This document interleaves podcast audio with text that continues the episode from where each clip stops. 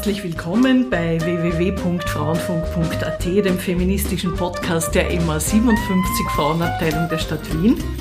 Ich spreche heute mit einer sehr aktiven Frau. Also alle Frauen sind natürlich aktiv, aber ich finde schon, dass du besonders aktiv äh, dich immer für Frauen eingesetzt hast, nämlich der Vizepräsidentin des Verwaltungsgerichtshofes Anna Sporer. Herzlich willkommen, Anna.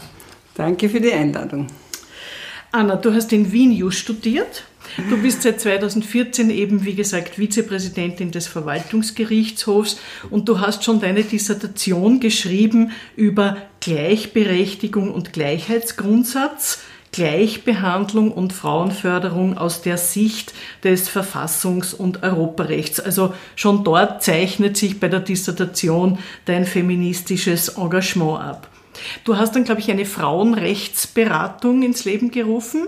Einen Verein Frauenrechtsschutz, der nicht primär berät, aber primär Frauen unterstützt äh, bei der Durchsetzung ihrer Rechte in Gerichts- und behördlichen Verfahren.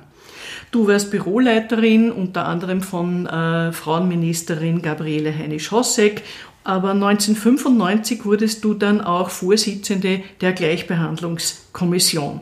Ein Jahr später bist du dann in den Verfassungsdienst des Bundeskanzleramts gewechselt und dort hast du in den frühen 2000er Jahren dann recht überraschend für mich persönlich eine Karenzzeit genommen und zwar um dich als Rechtsanwältin ausbilden zu lassen und hast dann auch 2008 äh, die Rechtsanwaltsprüfung abgelegt, aber schon kurz danach hat dich dann wieder der Ruf in den Verfassungsdienst ereilt und eben 2014 schließlich Vizepräsidentin des Verwaltungsgerichtshofs. Du bist auch Lehrbeauftragte an der Uni Wien und lehrst hier im Lehrgang Europäische Studien zum Thema Gender Law and Social Policy. Anna, was ist für dich Feminismus? Was ist für dich eine echte Feministin? Und wie lebst du das? Also Feminismus ist für mich ähm, eine Lebensgrundhaltung. Es geht äh, bei mir schlichtweg darum, dass einfach die Perspektive der Frauen bzw. die Perspektive der sozialen Gerechtigkeit stets mitgedacht und möglichst auch mitgelebt wird. Ja?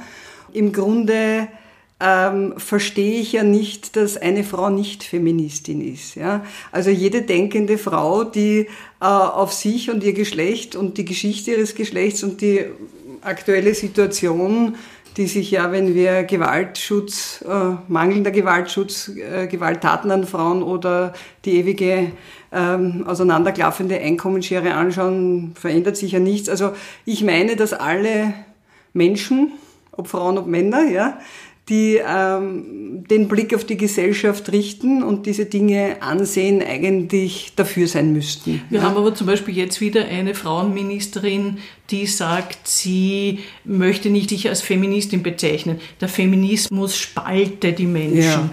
Wie siehst du das?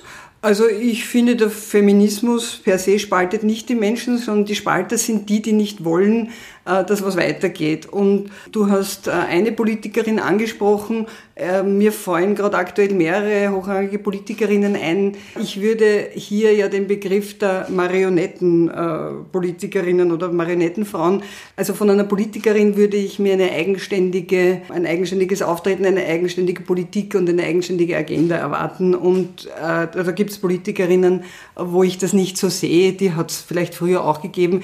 Jetzt ähm, gibt es halt gehäuft, weil man möchte sich offenkundig hier ziehen mit einer numerischen Parität, aber die numerische Parität ohne Inhalte ist dann vielleicht doch nicht äh, das Gelbe vom Ei. Ja. Wie siehst denn du das Verhältnis zwischen Feminismus und Politik? Wie wichtig ist das in einer Gesellschaft? Naja, unverzichtbar im Grunde. Wenn wir kommen wollen zu einer gesellschaftlichen Situation, wo mehr oder weniger alle die gleichen Rechte, aber auch die gleichen Pflichten haben und die gleichen Chancen, müssen alle mitmachen. Dann brauchen wir einen gesamtgesellschaftlichen Aufbruch und das muss die Politik leisten, aber genauso die Zivilgesellschaft. Wenn ich mich erinnere, so als ich sozialisiert wurde, auch feministisch, das war eine sehr kämpferische Zeit. Also ich habe viele Feministinnen gekannt, die waren einfach gesellschaftspolitisch irrsinnig interessiert, Anti-Atom-Bewegung etc. Wie erlebst du das? Ich denke vor allem jetzt an die MeToo-Debatte oder auch Fridays for Future. Da sehe ich sehr, sehr viele junge äh, Menschen, auch sehr viele junge Frauen. Ist das ein Hoffnungsfaktor? Auf jeden Fall. Also ähm, wenn du ansprichst sozusagen die Grundpolitisierung, also ich äh, erzähle aus dem Nähkästchen meiner politischen Anfänge. Also ich war im zarten Alter von 15 in Zwentendorf demonstrieren, also war sozusagen letztlich ein grünes Thema. Wir hatten ein selbstverwaltetes Jugendzentrum in Mödling. Dort haben die Diskussionen und Theatergruppen und ich weiß nicht was alles begonnen. Meine zweite Demo war dann die gegen die Schließung dieses selbstverwalteten Jugendzentrums, also der gesellschaftliche Aufbruch oder der gesellschaftspolitische Aufbruch bei mir war, war liegt einfach schon in dieser Zeit und äh, die sozusagen sozialpolitische Komponente kam dann mehr oder weniger naturgemäß dazu. Und weil du meine Dissertation angesprochen hast, die ist ja sozusagen das Ergebnis eigentlich schon dieser Jahre und äh, mittlerweile ja, ja bis dahin jahrelange Befassung auch während des Studiums. Also sozusagen der feministische Blick auf das Recht, das hat mich ja besonders interessiert bei JUS, weil ja das äh, letztlich ein sehr hartleibiger Bereich war. Da waren ja viele Beispiele, abgesehen von sexistischen Bemerkungen in Vorlesungen, die es aber sicher auf anderen Fakultäten auch gegeben hat. Damals habe ich Anschluss an den Verein Österreichische Juristinnen gefunden und bin dann auch zu den feministischen Juristinnen-Tagen nach Deutschland immer gefahren, habe das ein bisschen nach Österreich importiert, habe den Juristinnenverein, da habe ich natürlich dann die Obfrauenschaft an mich gerissen in den frühen 90er Jahren schon und habe die sozusagen vom Café aus in Arbeitsgruppen gebracht. Später haben wir dann gemeinsam äh, mit den Sozialarbeiterinnen und Psychologinnen äh, um die Frauenhäuser und die Beratungsstelle der Wiener Frauenhäuser den Verein Frauenrechtsschutz gegründet. Also ja, da war immer sehr viel Aktivität. Es hat ein bisschen so Konjunkturen gegeben, so quasi sind die jungen Frauen jetzt völlig entpolitisiert oder auch die jungen Männer und interessieren sich nicht und finden es abschreckend, als Quotenfrau, Feministin oder Emanze beschimpft zu werden. Da gibt es sicher auch Enttäuschungen in meiner beruflichen Laufbahn, wo ich mir gedacht habe, das sind ja alles intelligente Frauen, wieso müssen sie jetzt die Abgrenzung sozusagen von mir so leben? Und dann habe ich oft mehr Zuspruch von aufgeklärten Männern erfahren als von den Frauen, wo ich mir es eher erwartet hat und da habe und da sind die Enttäuschungen vielleicht mitunter größer gewesen.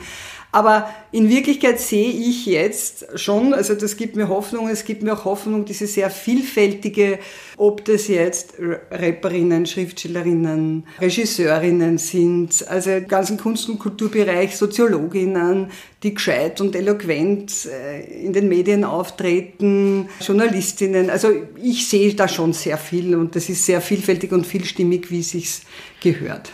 Du hast ja eine Tochter. Äh, wie erlebst du die jungen Frauen in feministischer Hinsicht? Bei meiner Tochter war es so, also da habe ich natürlich nie groß geredet, ja. Aber sie ist natürlich Feministin geworden. Wäre sie nicht so feministisch, wie sie es ist, jetzt mit 19, würde sie auch meine alles geliebte Tochter sein. Aber ich freue mich natürlich äh, enorm. Und sie hat schon, ich glaube mit 15 oder so, habe ich einmal Zetteln weghauen müssen und dann war ein Aufsatz über Quote pro und contra.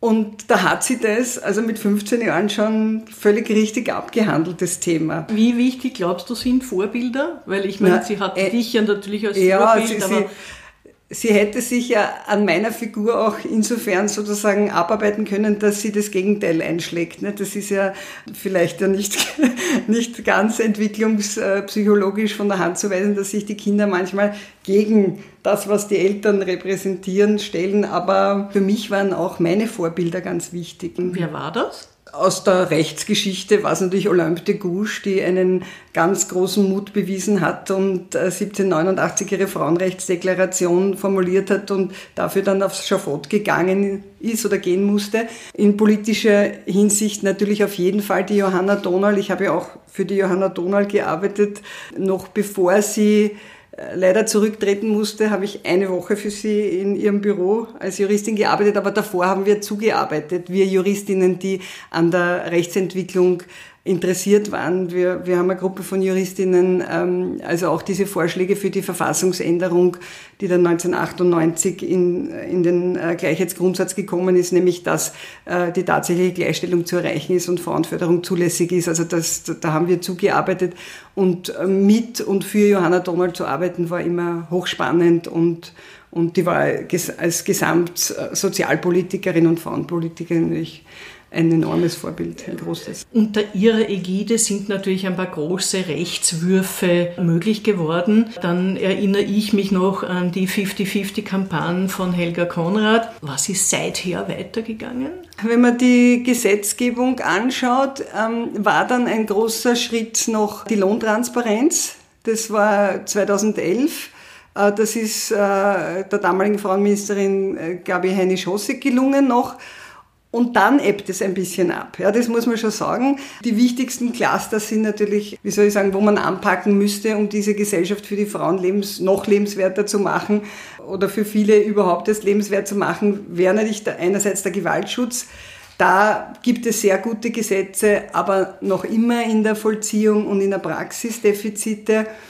Und bei der Frage der Lohngleichheit meine ich, müsste man gesetzlich weitergehen. Und zwar das, was das Modell sozusagen öffentlicher Dienst vorbildhaft äh, ja, umgesetzt hat, jetzt äh, seit mehr als 25 Jahren ist das Bundesgleichbehandlungsgesetz mit der Quotenregelung in Kraft, das müsste in die, in die Breite sozusagen der Privatwirtschaft umgelegt werden. Und da gibt es schon lang Konzepte und Diskussionen, die aber alle nicht weitergeführt werden, weil, weil der Wille nicht da ist. Ja? Also bei der Wirtschaftsseite und bei der konservativen Seite. Oder man macht äh, Mindestlohngesetze und hebt es weiter, weiter an. Ja? Also sozusagen, das war aber das, was die Gewerkschaften eigentlich auch nie so wirklich wollten, dass in die, in die, in die Lohngestaltung, in die Gestaltung der Kollektivverträge der Gesetzgeber eingreift. Das war immer ein großes Tabu. Gut, das muss man natürlich ja. sagen, die Gewerkschaft in sich ist jetzt auch kein Hort an Nein, Feminismus. Das war schon schlechter, das wird immer besser und, und ich weiß, von vielen sehr engagierten Frauen und Männern in der Gewerkschaft, die versuchen, in den Kollektivverträgen sozusagen Spitzen zu nehmen oder Dinge einzuführen, die den Frauen sozusagen helfen dabei, sozusagen in der Privatwirtschaft auch sozusagen lohnmäßig irgendwie weiterzukommen. Ja? Also das kann man heute nicht mehr so stehen lassen. Äh, historisch war es natürlich auch ein sehr zäher Kampf, auch innerhalb der Gewerkschaften und da gibt's also äh, Gewerkschafterinnen wie die Irmgard Schmidt-Leitner, wenn man sich an die noch erinnert, die sozusagen da wirklich sehr sehr dicke Bretter bohren musste. Und, und ich glaube, das, das, das steht heute schon viel, viel besser da, auch von den Männern in der Gewerkschaft. Und ich finde, da sollte der Gesetzgeber wirklich auch einen Boost machen, also mit, mit einer, einer Gesetzgebung offensiv, dass Frauenförderung in der Privatwirtschaft obligatorisch wird. Ja? Fakultativ ist es schon lange möglich, wird nur nicht gemacht. Ne? Genau. Wie so vieles. Du bist ja an einem der Höchstgerichte in Österreich tätig. Wie erlebst du dort die Frauenförderung und was kannst du persönlich da bewirken? Das Erfreulichste dort war, dass ich am zweiten Tag meinem zweiten Arbeitstag dort draufgekommen bin, dass am Verwaltungsgerichtshof kein Frauenförderungsplan erlassen wurde und wenige Wochen später gab es einen. Da war sozusagen meine Präsenz schon irgendwie auch irgendwie maßgeblich. Was für mich persönlich natürlich ähm, immer noch nicht zufriedenstellend ist, ist der Frauenanteil im sogenannten richterlichen Gremium. Da gibt es viel Luft nach oben. Also da rufe ich alle qualifizierten Frauen auf, die je sich den Wunsch äh, äh erfüllen wollen, äh, Hofrätin äh, am Verwaltungsgericht zu, zu werden, sich zu bewerben. Da mangelt es wirklich an Bewerbungen von Frauen. Es leitet mich ganz gut über zur nächsten Frage. Wie siehst du das mit dem Selbstbewusstsein von Frauen? Ich erlebe auch oft Frauen, die wahnsinnig gut qualifiziert sind, alles mitbringen, alles können und dann doch in der letzten Konsequenz immer die Frage, man kann ich das? Na, soll ich mich da bewerben? Soll ich mir das antun? Oder, na, ich glaube, dieser Mann ist vielleicht doch besser geeignet warum gibt es so wenige wie dich, die sagen, das kann ich, das mache ich und was ich noch nicht weiß, lerne ich dazu. Ich habe natürlich auch immer wieder Selbstzweifel gehabt und die hat jeder Mensch und die habe ich bis heute. Das ist ja gar nicht schlecht, ja, aber es sollte nicht dazu führen, dass man sich davon abhalten lässt, ja.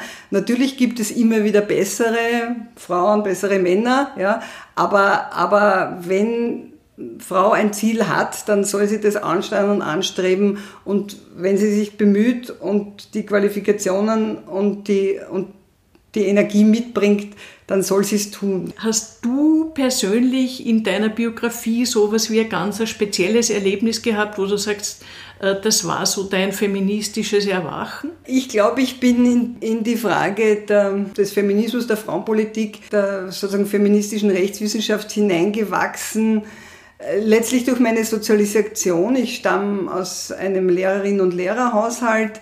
Ich hatte eine sehr großartige Großmutter, die sehr prägend war, apropos Vorbilder, die sehr selbstbewusst war und sich für vieles interessiert hat.